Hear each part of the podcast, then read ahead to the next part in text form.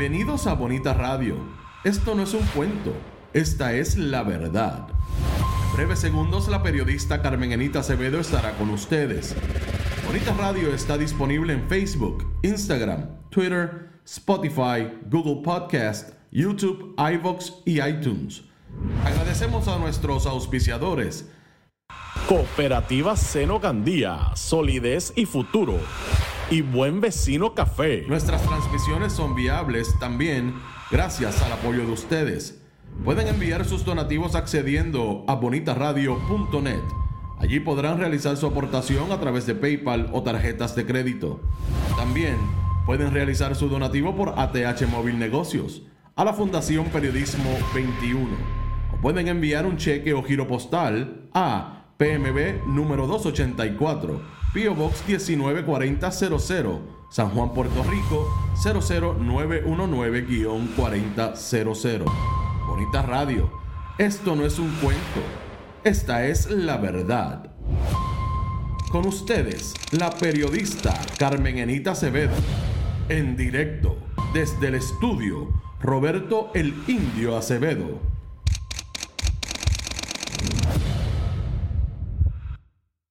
Muy buenos días, Puerto Rico. Soy Carmen Enita Acevedo y a las 11 y 3 de la mañana, Bonita Radio se enciende para compartir, conversar con ustedes sobre lo que ustedes tienen derecho a saber.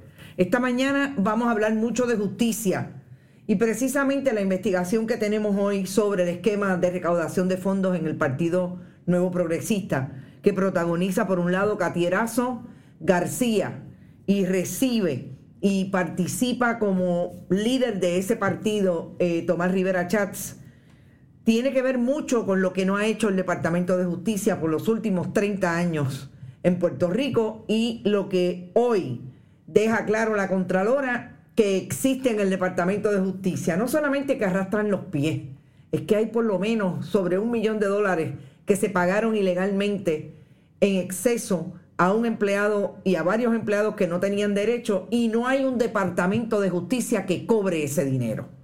Yo creo que Domingo Emanuel y le debe muchas explicaciones al país. Hoy vamos a hablar de, eh, de ese último informe de la Oficina de la Contralor, vis a vis la investigación que sacáramos en exclusiva, que tiene que ver con cómo se organiza en el Partido Nuevo Progresista que los contratistas que reciben dinero público en diferentes agencias participen y desarrollen el esquema para buscar dinero entre los contratistas de esas y otras agencias. Como Tomás Rivera Chats se ha eh, beneficiado de 889 mil dólares en cuatro años. Exactamente lo que oyen, en cuatro años, con esa estrategia a través de una de sus contratistas de oficina. Y obviamente tenemos que hablar de Wanda Vázquez Garcet, que participa también de este, esta debacle del Departamento de Justicia. Y una nota breve sobre lo que le dijo la Fiscalía Federal a eh, la jueza que va a sentenciar a una de las conspiradoras en el caso de María Milagro Charbonnier, en este caso su empleada, la que trató como una hija Acevedo Ceballos, Frances Acevedo Ceballos. Pero por ahí primero vamos a hablar con ustedes brevemente, a saludarlos. Por ahí está Rafael Torres y la primera que llegó fue Iliana González. Saludos, Iliana. María Buzón y Brache está por ahí. Yavia Ilka, Lucy Díaz siempre, mi amiga Tata desde Winter Garden, Florida. Prosapio, Chucky, saludos, Prosapio, Luis Cruz, José Tito Crespo, Ariel Torres, Rafael Torres, Carles Baratá también está por ahí, Raymond Reyes. Julio Rivera Gotay, Wanda Matos, Rosa Ureña, Polo Quiles, Nereida Ramos, Davo Díaz, Maricel Flores, qué bueno que está por ahí Maricel, Cookie Rivera, hace días que no la veía, Juan Carlos Medina, Gladys Esther, eh, Gladys Camacho Hilerio, Lourdes Ríos, Orvil Velázquez, Juan Carlos Medina, está María Adorno, Marta Loyola, eh, Marienit Rodríguez también, María Busó, Rafael Torres, Roberto de la Renta, Heriberto, Ibemar Martínez, Gilgamesh, Sancho, ustedes tienen unos nombres. Eh, Juan Carlos Medina, lo dije por ahí, y Aguiar, ¿en qué avión estará? Ibemar Martínez, Domingo Delgado, Julia Morales, Cookie Rivera, Brenda Gómez, está todo el mundo en casa, Nildi Rivera, Radamés Morales, Marisol González Fore, eh, Nildi también está por ahí, eh, y todos los que entren, Robert Baldwin, cómo olvidarlo, que ya mismo debe estar dando instrucciones. Compartan, compartan, pero ¿saben qué? Sintonicen, comenten y compartan. Comenten, que es importante que hablemos, que nos saquemos eso que tenemos dentro de las cosas que están pasando en el país. María Cruz, ¿y dónde está el dinero? ¿Dónde se guarda? ¿En qué se usa? Vamos a eso ya mismo, María. bueno, yo quiero empezar por la nota que se trae hoy de que Frances Acevedo Ceballos le están pidiendo 46 meses de cárcel porque dice la Fiscalía Federal que sin ella no habría habido eh, esquema. Yo definitivamente creo que la Fiscalía Federal siempre va a asumir una posición con relación a sus conspiradores, aunque sean cooperadores. A mí no me gusta esa línea de si usted no hubiera participado, no hubiera habido esquema. Claro, si no hubiéramos nacido, tampoco estuviéramos aquí. Y, son como líneas, para mí, muy simplistas en el proceso de uno tratar de adjudicar responsabilidad. Yo creo que definitivamente Frances Acevedo Ceballos sabía lo que estaba haciendo, que quedó plasmado en el caso de María Milagro Charbonnier, la utilizó pero ella participó del esquema, es una persona de mucha confianza, a quien supuestamente María Milagro Charbonnier decía que trataba como una hija. Pero en efecto, María Milagro Charbonnier trató de igual manera a su hijo, porque lo metió en el esquema.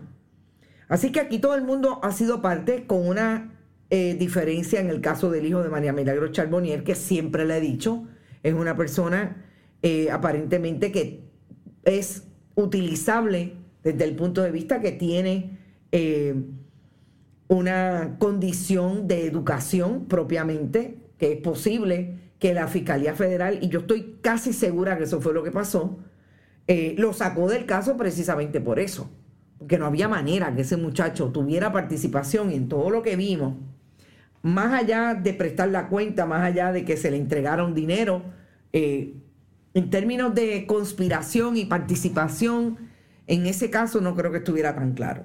Pero me parece interesante que la Fiscalía Federal esté diciendo que incluso a los cooperadores tienen que cumplir y tienen que cumplir un poquito más. Son 46 meses de, cárcel. Eso es lo que le pueden llamar un pedido de que sea ejemplarizante para que de esa manera la gente lo piense antes de acceder, aun cuando cooperó con las autoridades en este tipo de esquema que es diferente, y lo establecen propiamente en la moción, es diferente con María Milagro Charbonnier porque a pesar de que participó, a pesar de que hizo, y ahí está la evidencia que le trajeron al jurado y el jurado creyó, no hay manera de que piense que lo hizo mal, no se arrepintió y no cooperó con las autoridades. Y eso para las autoridades pues es puntual a la hora de elevar o no elevar la fianza. Eh, Ojalá no creo en la tata farisea convicta, dice Edgar. El hijo de tata estaba bajo una probatoria especial, no lo. No, es realmente sacarlo. Lo que quiero decir es que se va por un procedimiento que no es una convicción. Está bajo supervisión de el, oficial de probatoria, pero no tiene convicción. Y eso es una realidad. Eh, dejando que las cosas pasen, dice Eric Alonso sobre el gobernador del 33%. Germán Alvarado también está por ahí. Roberto de la Renta, hay, si me saco eh, lo de adentro exploto, para cambiar esa corrupción tardará un ciclo de vida. Mm, no creo que tanto, pero vamos a ver. Vamos a ver qué va a pasar.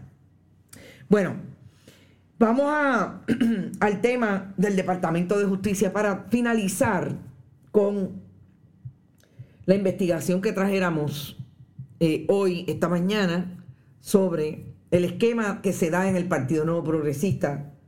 No tengo evidencia, pero no tengo por qué negar que pueda ocurrir de esa misma manera en el Partido Popular, que son los dos partidos que han gobernado el país.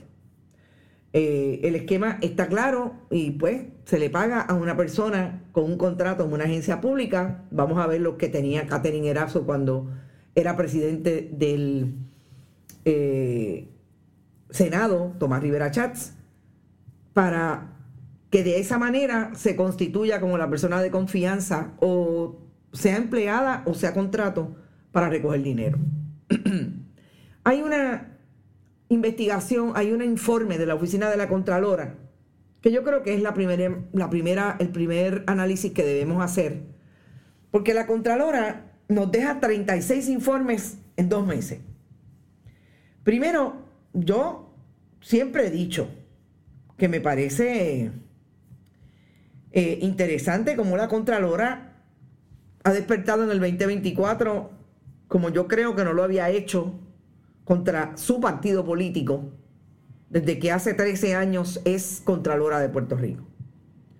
Y lo digo sin ningún problema, la Contralora sabe, y tengo que decir que yo creo que es la única funcionaria constitucional que me ha dado a mí entrevistas y con quien he hablado sobre asuntos que incluso le hago las preguntas que le tengo que hacer con relación a cómo ha llevado la dirección de esa agencia, una agencia que debería ser la agencia más importante del nivel de corrupción, del nivel de atención a la corrupción en el gobierno de Puerto Rico. Y de esos 36 informes bajó uno del Departamento de Justicia. Lo primero que tengo que decir sobre el informe 2436 es precisamente que cubre del 2019 al 2023 administración de Wanda Vázquez Garcet, gobernadora sucesoral, y de Domingo Emanueli, el secretario del Departamento de Justicia de la Administración Pedro Pierluisi.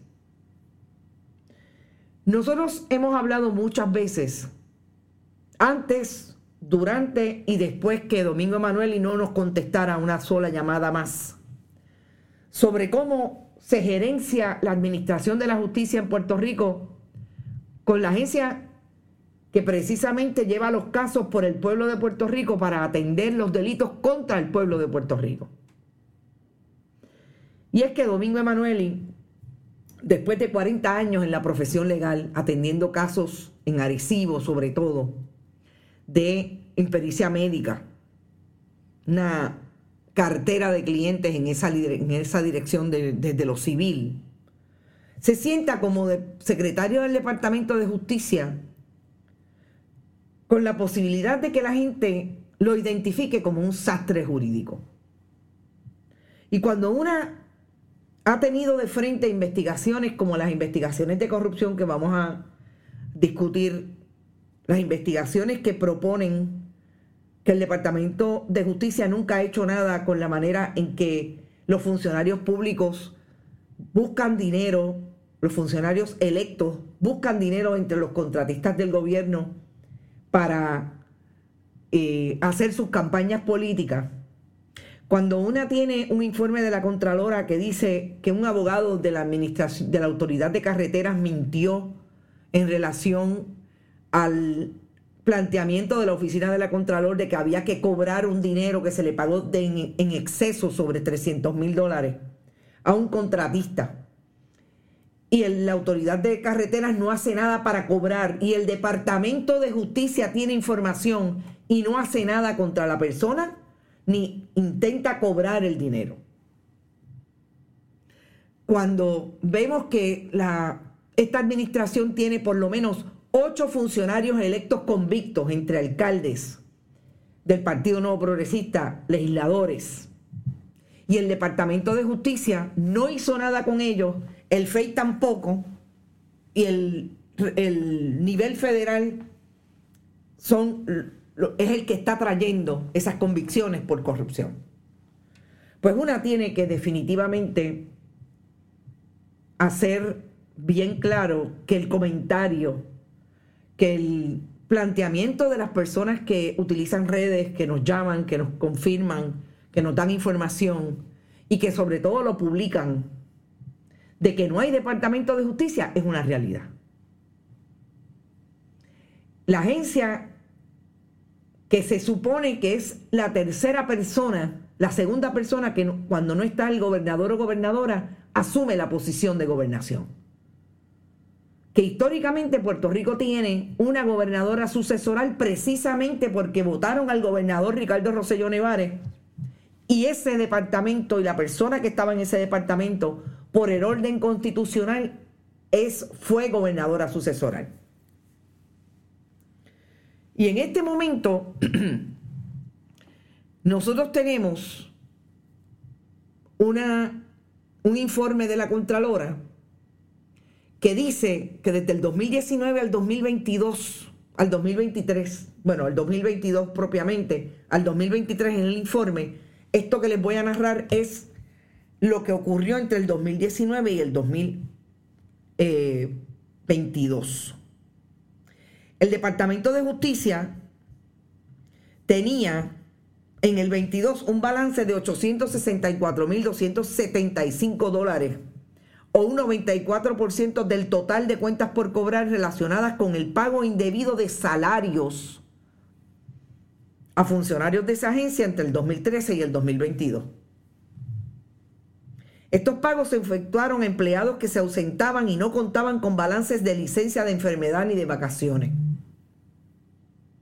Es decir, que Wanda Vázquez Garcet y Domingo Emanueli tienen una cuenta de dinero en el Departamento de Justicia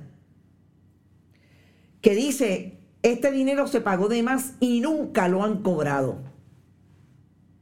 Domingo Emanueli y Wanda Vázquez Garcet, ese dinero no es de ustedes, ese dinero es del pueblo de Puerto Rico. Y lo menos que se supone que haga un jefe de agencia no importa en el orden en que esté, si es constitucional o es parte de las agencias que se crearon por ley. Es que cumpla con velar por el dinero público. Y para eso está ahí la oficina del Contralor, para cuando no lo hacen, identificarlo. Primer hallazgo. La agencia pagó 103 mil dólares a un empleado que se ausentó por enfermedad del 2019 al 2021 y el secretario auxiliar de Recursos Humanos conocía la situación de falta de balance, pero no suspendió el pago de nómina hasta el 2021. Ustedes saben quién era el supervisor. No tengo el nombre de la persona, pero qué puesto ocupaba el supervisor de esta persona que recibió pagos entre el 2019 y el 2021 sin comparecer al trabajo. Dos años entre ellos el 2021, que ya estaba de secretario Domingo Emanueli. Un fiscal de distrito. Si es un fiscal de distrito, o era un fiscal, o era una fiscal la persona, o era un empleado de carrera. Y hablando de 113 mil, 103 mil dólares, no me da la impresión que era un, un empleado de carrera. Me da la impresión que era un fiscal.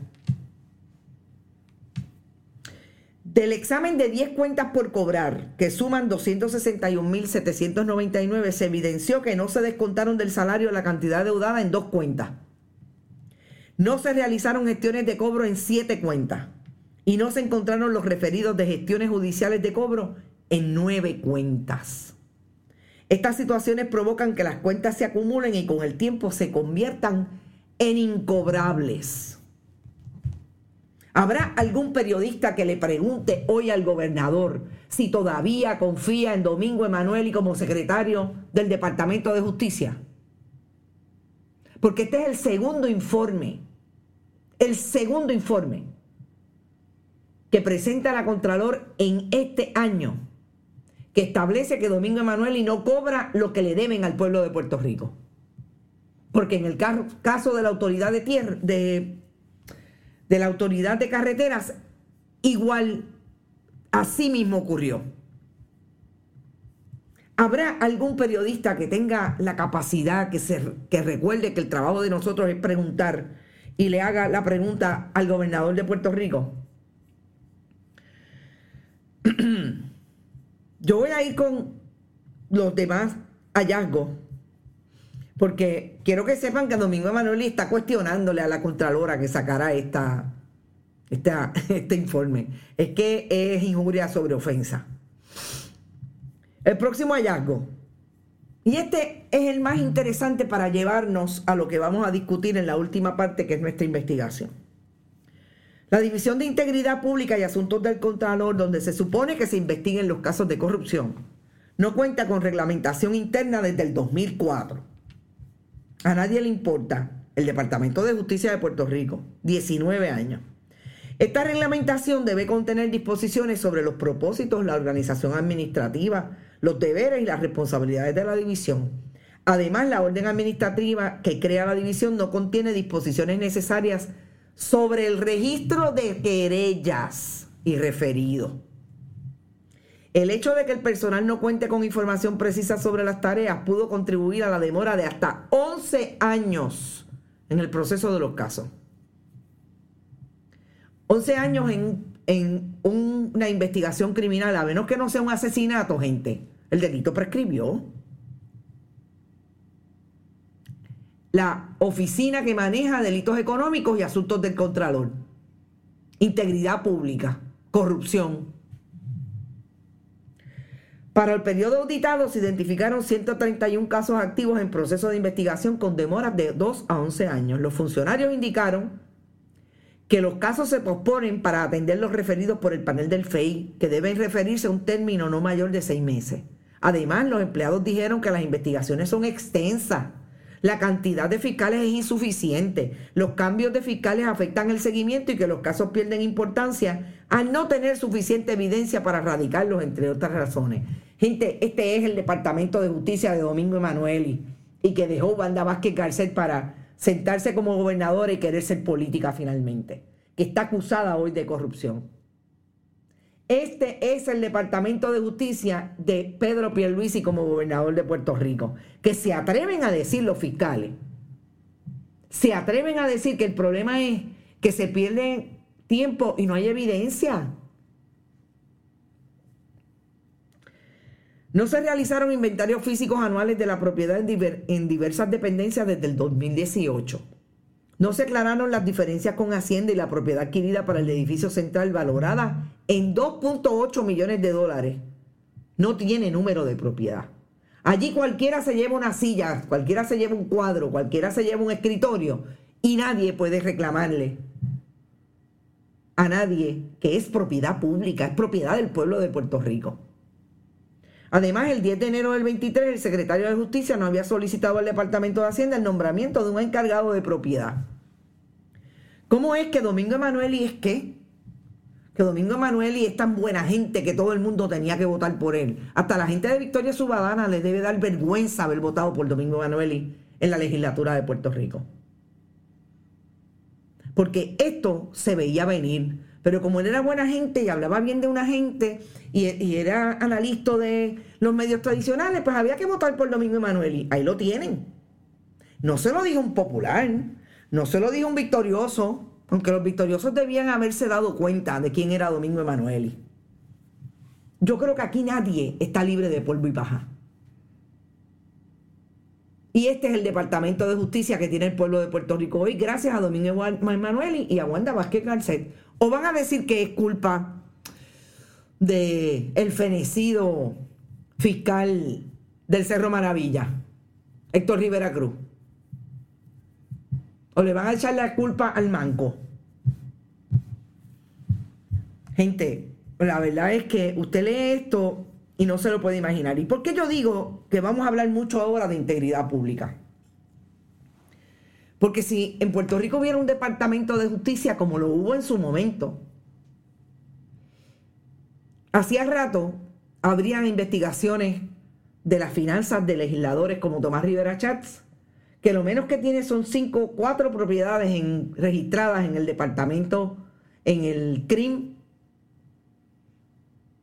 con múltiples movimientos de renovaciones y ampliaciones de esas propiedades, de compra de vehículos, de vehículos eh, de colección, de caballo, entre Río Grande, Isabela, Trujillo Alto. Y nadie nunca lo le ha investigado la finanza. Yo creo que ni siquiera han visto el informe de finanzas que él tiene que radicar a la, oficina de ética, no, porque todos lo radican allí en, la legislatura de Puerto Rico. Porque si hubiera realmente un departamento de justicia sólido y potente, ya se hubiera investigado todas las veces que Tomás Rivera Chats ha hecho papillas al contrincante solamente porque es contrincante. Le ha faltado el respeto en el hemiciclo. Ha cometido barbaridades a través de, de sus comunicaciones. Y hubiera cuestionado ya cómo Tomás Rivera Chat tiene en su oficina una persona que tiene inmunidad de la oficina del fiscal especial independiente para contar cómo ilegalmente se quedó con un esquema de recaudación de fondos en el negociado de telecomunicaciones. Tiene una inmunidad y hoy tiene un contrato de 50 mil dólares al, año con la oficina de Tomás Rivera Chats. Porque si aquí hubiera Departamento de Justicia, es más, si aquí hubiera legislatura, no le hubieran permitido ese contrato a Tomás Rivera Chats. Ah, pero se me olvida que la Alianza Violeta permite eso con José Luis Dalmá. Gente, es bien fuerte realmente cuando, cuando una ve lo que ocurre en la institución que se supone que investigue todo esto. ¿Y qué pasó con la fiscal que dirigía Integridad Pública, Domingo Manuel, y la sacó? Phoebe Sales. Y todo el mundo sabe que sacó a Phoebe Sales, que era una fiscal de carrera, que es una fiscal de carrera, la mandó para Fajardo. Todo el mundo sabe que sacó a Phoebe Sales porque no hizo lo que él quería que se hiciera. Y los políticos le dijeron, sácala. Y esta es una fiscal que no solamente es de carrera, que ha tenido casos de alto interés público, como el caso de Pablo Casella. Pero a esta gente había que sacarla. No podían estar ahí. Le entorpecían el camino a los, a los políticos y a los amigos del alma del Partido Nuevo Progresista. Y el secretario accedió y la sacó. Esto se cocina. Y sí, me da mucha pena decirlo, no hay periodistas en los medios tradicionales y no hay voluntad de los medios tradicionales de publicarle esto a un periodista que haga su trabajo, como yo sé que hay compañeros que quisieran hacerlo. Pero esto no, se esto, esto no se publica en los periódicos donde la gente está casada con funcionarios públicos, que la gente hace lo que les diga aquel que, y aquella que quieren tener una agenda que es exclusivamente para nosotros. Vamos a tocar lo de Maripili y compañía y lo de la Casa de los Famosos. Lo que está pasando en el país, no. Por eso después se preguntan por qué no tienen lectoría. Después se preguntan por qué la gente está mirando y haciendo y buscando información y consumiendo eh, información en las redes sociales, en los medios independientes digitales, porque nosotros decidimos que somos periodistas primero y que el país tiene derecho a saber. Y finalmente vamos a la nota que yo creo que nos da la posibilidad de una vez más tener una investigación con documentos, con información, con evidencia que les pueda dar una idea a ustedes de cómo se cocina esto, de cómo se estructura este, eh, este fondo de recaudación para las campañas políticas. Antes, gracias a las cooperativas, a la cooperativa de Vega Alta, siempre por estar en esto lo último. Super mil gracias por eso. A los amigos de Vega Alta, que están súper adelante. Nosotros eh, nos dimos cuenta que en el 2021 había una información que se había dejado caer con relación al caso de Sandra Torres, que es la ex directora de la oficina del negociado de telecomunicaciones.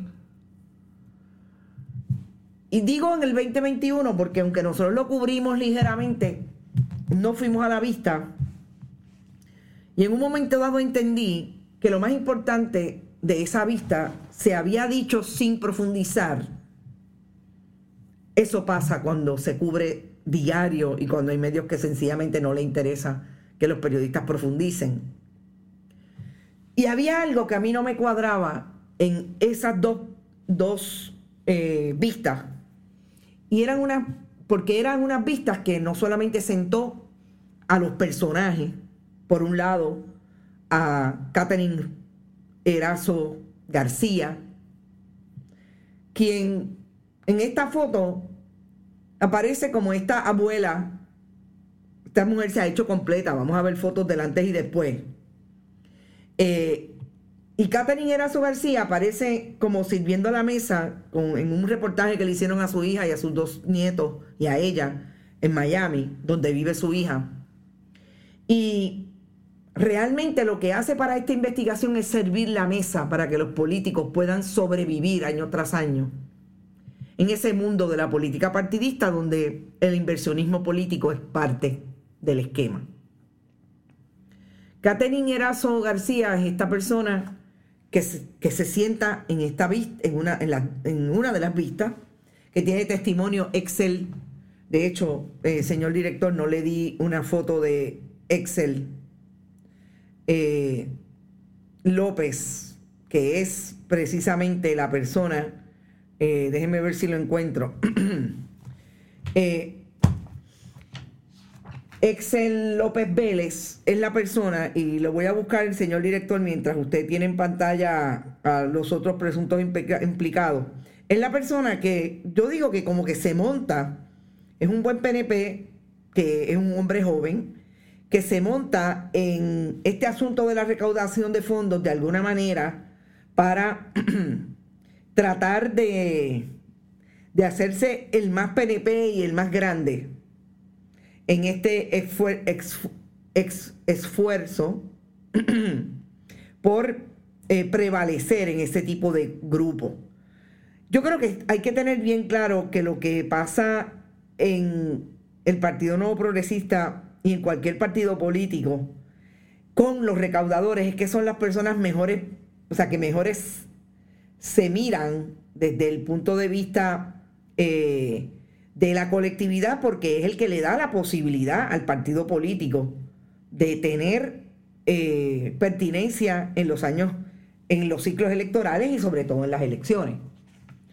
Así es que cuando yo miro, leo hasta dónde está llegando esta información en el 2021, me parece que hay algo que no cuadra. Sobre todo cuando Catherine Erazo García dice, eh, y yo pues obviamente me tuve que leer la transcripción de las dos vistas, dice que ella no sabe por qué le dieron inmunidad. Entonces, ¿cómo es que usted no sabe por qué le dieron inmunidad? Yo creo que para seguir hablando bien del Departamento de Justicia, como habla bien la Contralora con todos estos hallazgos que hace de su informe. Yo quiero que ustedes sepan que tanto Catherine Erazo García como Excel López Vélez recibieron inmunidad de parte de el fiscal especial independiente porque cuando fueron entrevistados por el Departamento de Justicia, por una fiscal de precisamente de la División de Integridad Pública. Nunca le leyeron las advertencias a pesar de que estaban narrando cómo violaban la ley con relación al esquema de recaudación de fondos.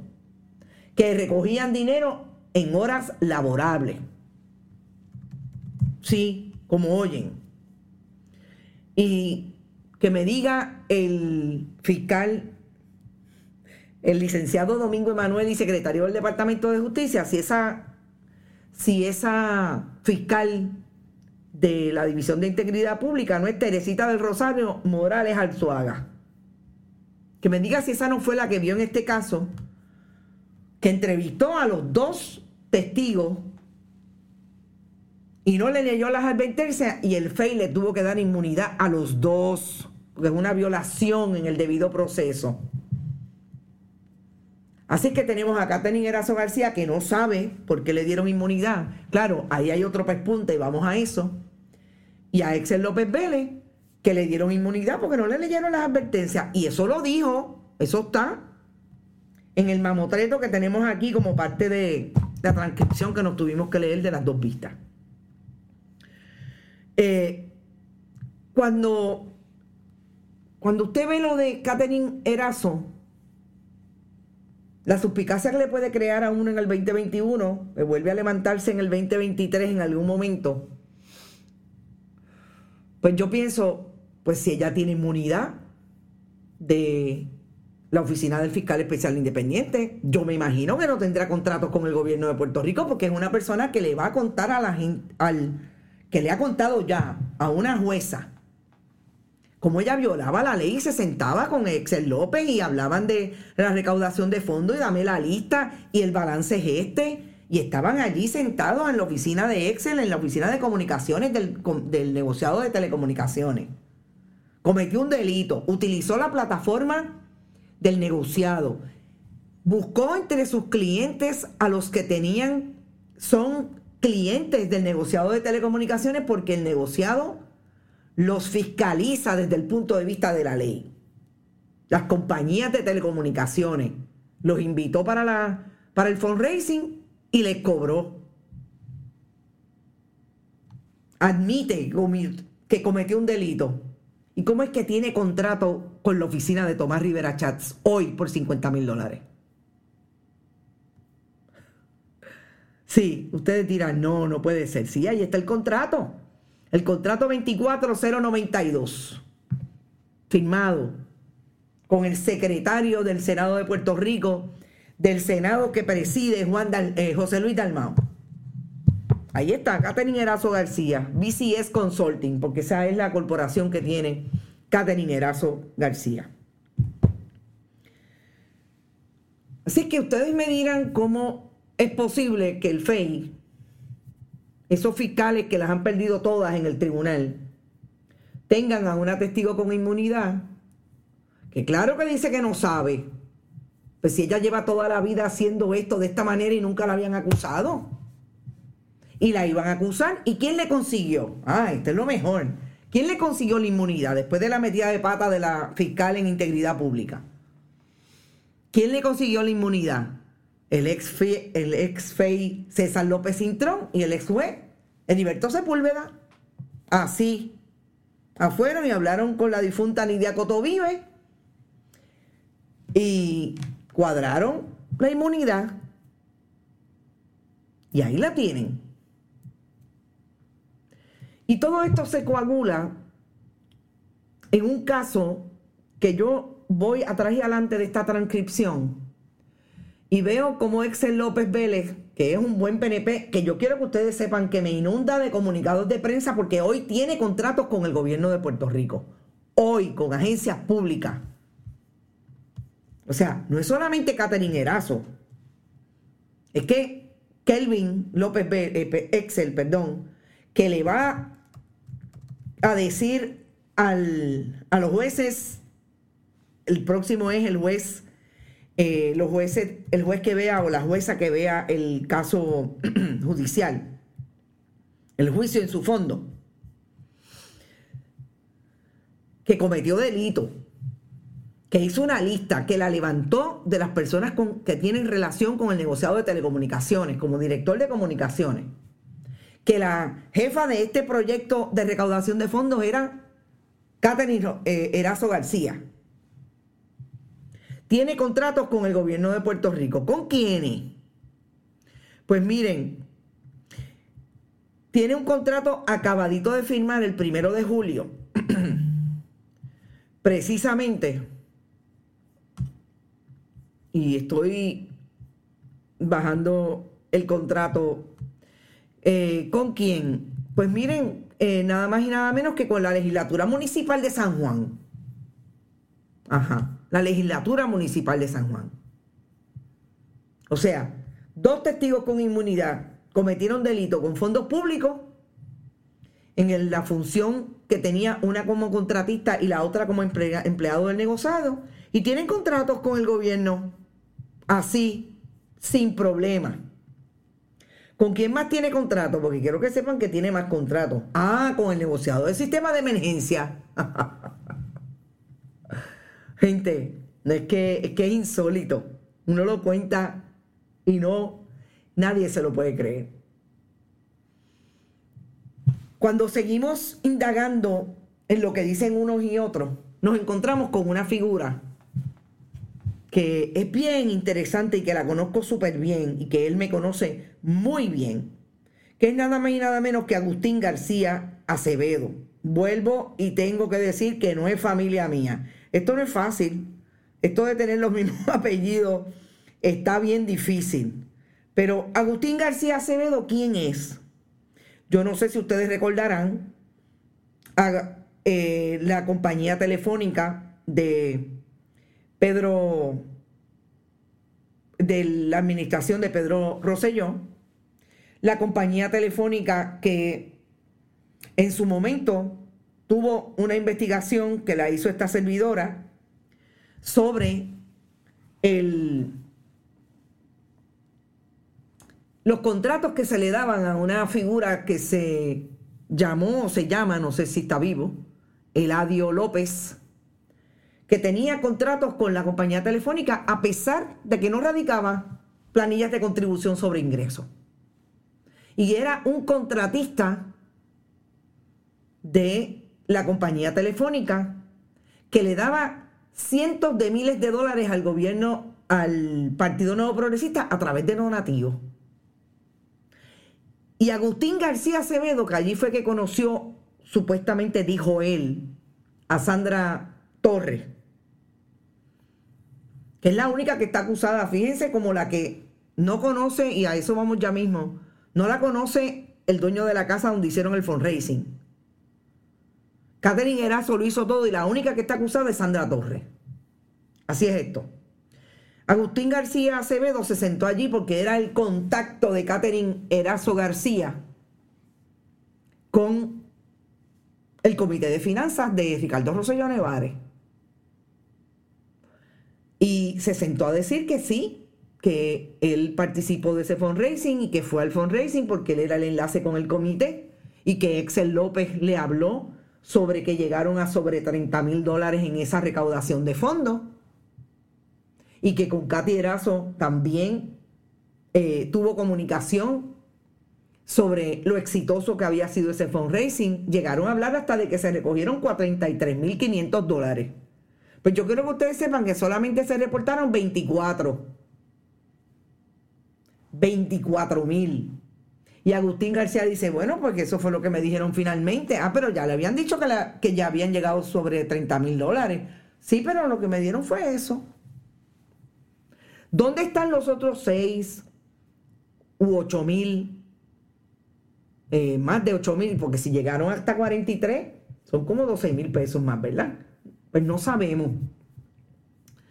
Es interesante, y aquí voy a meter una cuña que lo he hablado con por lo menos tres personas que hablé, dos de ellas del Partido Nuevo Progresista, que se dedican a este asunto de la recaudación de fondos.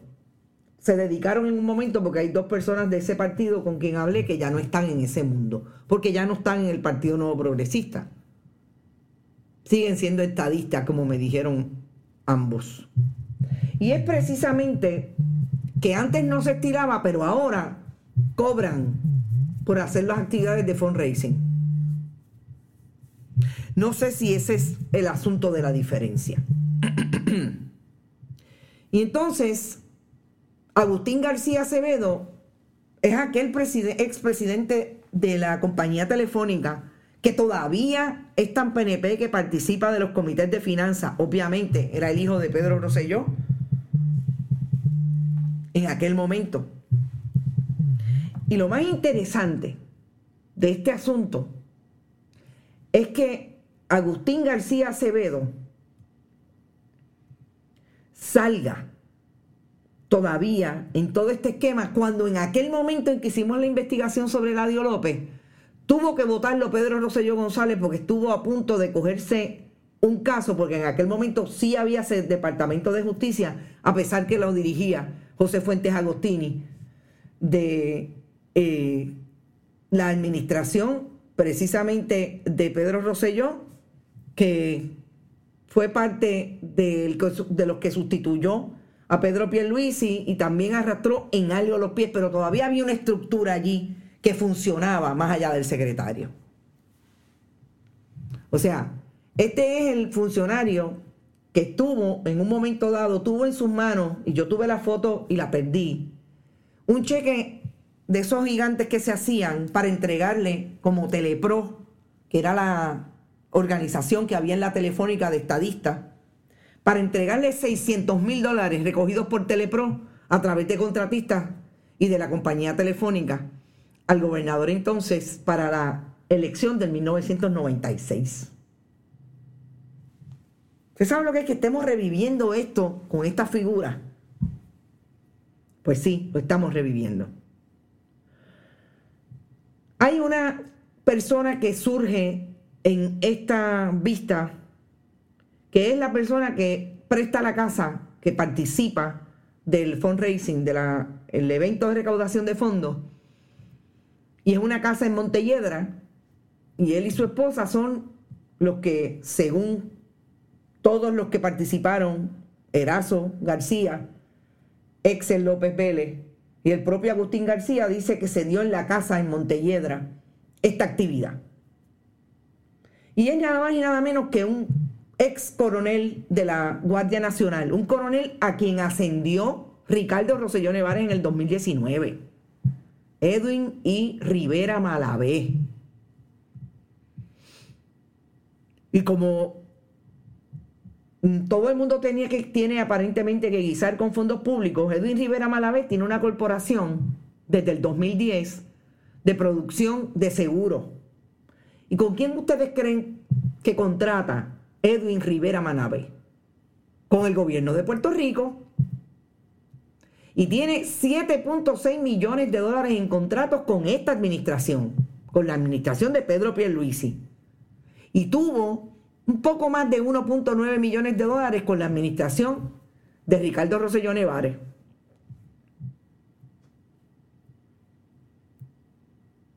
¿Y en qué se constituyen Edwin Rivera Vélez?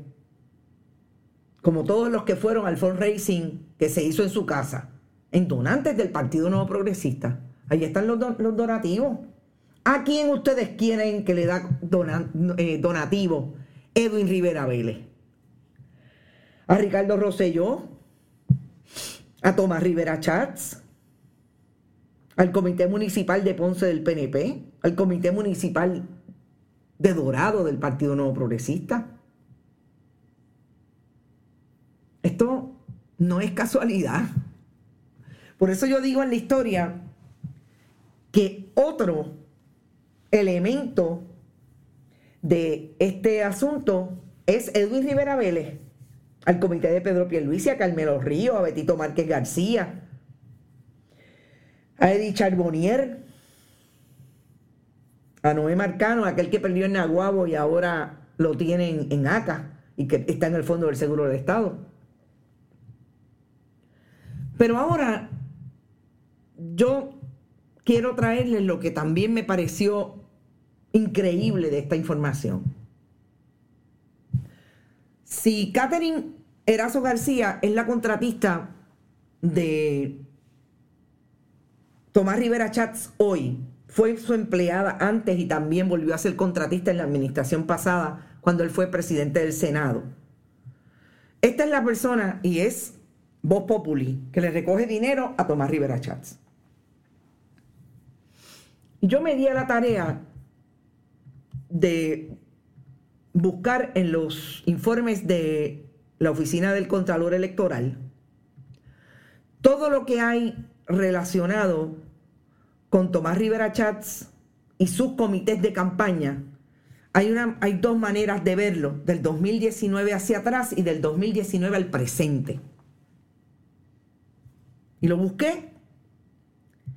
Y aquí está y sumé.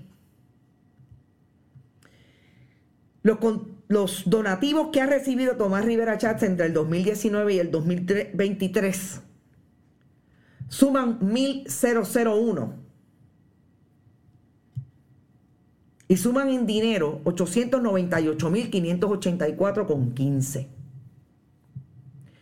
De esos 1.001 donativos, Solamente siete son de dos dígitos, 25 y 50 dólares. 396 son de cuatro dígitos, entre mil y tres mil dólares. 598 son de tres dígitos, entre 125 y 500 dólares. Es decir, Tomás Rivera Chats tiene un 40% de sus donantes de sobre mil dólares. Esos son los clientes, como ella misma dijera en este caso judicial de Catherine Erazo García. Son los clientes que ella busca, que tienen mayor poder adquisitivo y los que le dan la posibilidad de recoger hasta 3 mil dólares, que es el máximo, en transferencias, en cheques, en efectivo, y depositarlos en las cuentas e informarlos. Depositarlos e informarlos. Yo estoy hablando exclusivamente de lo que es registro público. Yo no sé si hay otro, otro dinero. Yo no sé si hay un efectivo que se mueve por otro lado. Yo no sé nada de eso. Yo les puedo decir que esto es lo que se registra ante el Contralor Electoral. ¿Quiénes son los que participan de esa, esos donantes poderosos de mil y tres, hasta tres mil dólares? Por ejemplo, el presidente de First Medical, Francisco J. Feliciano. Hay una corporación bien interesante. El presidente de una corporación bien interesante que se conoce como eh, Mariano, eh, señor director, es el, el próximo. No, esta es bien interesante también, vamos a pasar a esa. Este es un bufete de abogados de Lares. Este es un bufete de abogados de Lares y es algo bien interesante que también estoy viendo en el movimiento de dinero hacia Tomás Rivera Chats. Lilibet Echeandía Fuster tiene un estudio legal que se llama Echeandía Fuster. Aparentemente participa con su hermano José. De Lares y Arecibo, en la región de Arecibo. Mucha gente allá arriba. ¿Se recuerdan de Perfect Cleaning y Edwin N. Soto? También. Y el próximo es eh, una persona que tiene una corporación eh, yo no sé si fue que no se la di, señor director. Es, un, es una corporación en Arecibo igualmente. Eh, y me parece raro eh, que muchos donantes tiene en el centro del país, en esa área norte, donde también tiene tan buena relación eh, política con el alcalde de Camuy. Interesante. Son los que más donan. Son esos donantes y hay más, pero obviamente no los traigo todos. Pero si hubiera un departamento de justicia, todas estas cosas se investigaran. Y no porque sea ilegal que le donen de entre mil y tres mil. Es que mucho se sabe del estilo de vida de un Tomás Rivera Chats, que así como el inversionismo político le ha dado la posibilidad y otras cosas de ser candidato y ganar, ¿de dónde? Con 80 mil, 85 mil dólares de salario. Tiene tanto. Eh, Dice Julio Rivera Gotay que Ferdinand Pérez tiene una hora y media de programa y nunca analiza este tipo de temas tan importantes. Es que tú eres parte del problema también, le dice. Eh, bueno, realmente yo podría decirte por qué, pero no lo voy a decir. Vamos a seguir, nosotros vamos a seguir insistiendo en hacer las investigaciones que producen informaciones que yo creo que el país tiene derecho a saber, pero sobre todo con evidencia. Aquí no hay nada que sea falso. Aquí está la información y el análisis y la evidencia. Nosotros seguimos para eso. Recuerden, pueden donar a través de PayPal, tarjetas de crédito, pueden hacerlo en Bonita Radio ATH Móvil, Fundación Periodismo ATH Móvil y eh, envío de cheques y giros postales a PMB 284 PO Box 194000 San Juan, Puerto Rico 00919-4000. No, no se olvide, si va a donar a Fundación Periodismo 21, puede hacerlo a través de FPS 21 a esa misma dirección. A Bonita Radio, hacer cheque a nombre de la corporación dueña Onda Virtual. Gracias por estar, buen provecho y nos vemos a las 5 que vamos a tener un programa con mis dos centavos. Maristela Gross viene a hacer, hoy el punto eres tú. Nos vemos a las 5. Bonita Radio. Esto no es un cuento. Esta es la verdad. Este programa fue traído a ustedes por Cooperativa Seno Gandía, Solidez y Futuro. Buen Vecino Café. Y no olvide que puedes realizar sus donaciones a través de ATH Móvil en la sección de negocios como Fundación Periodismo 21. O puede acceder a nuestra página de internet bonitaradio.net y donar a través de PayPal o tarjetas de crédito.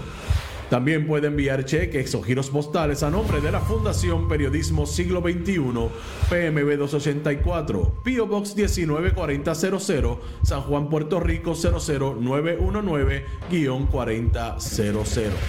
Bonita Radio, esto no es un cuento, esta es la verdad.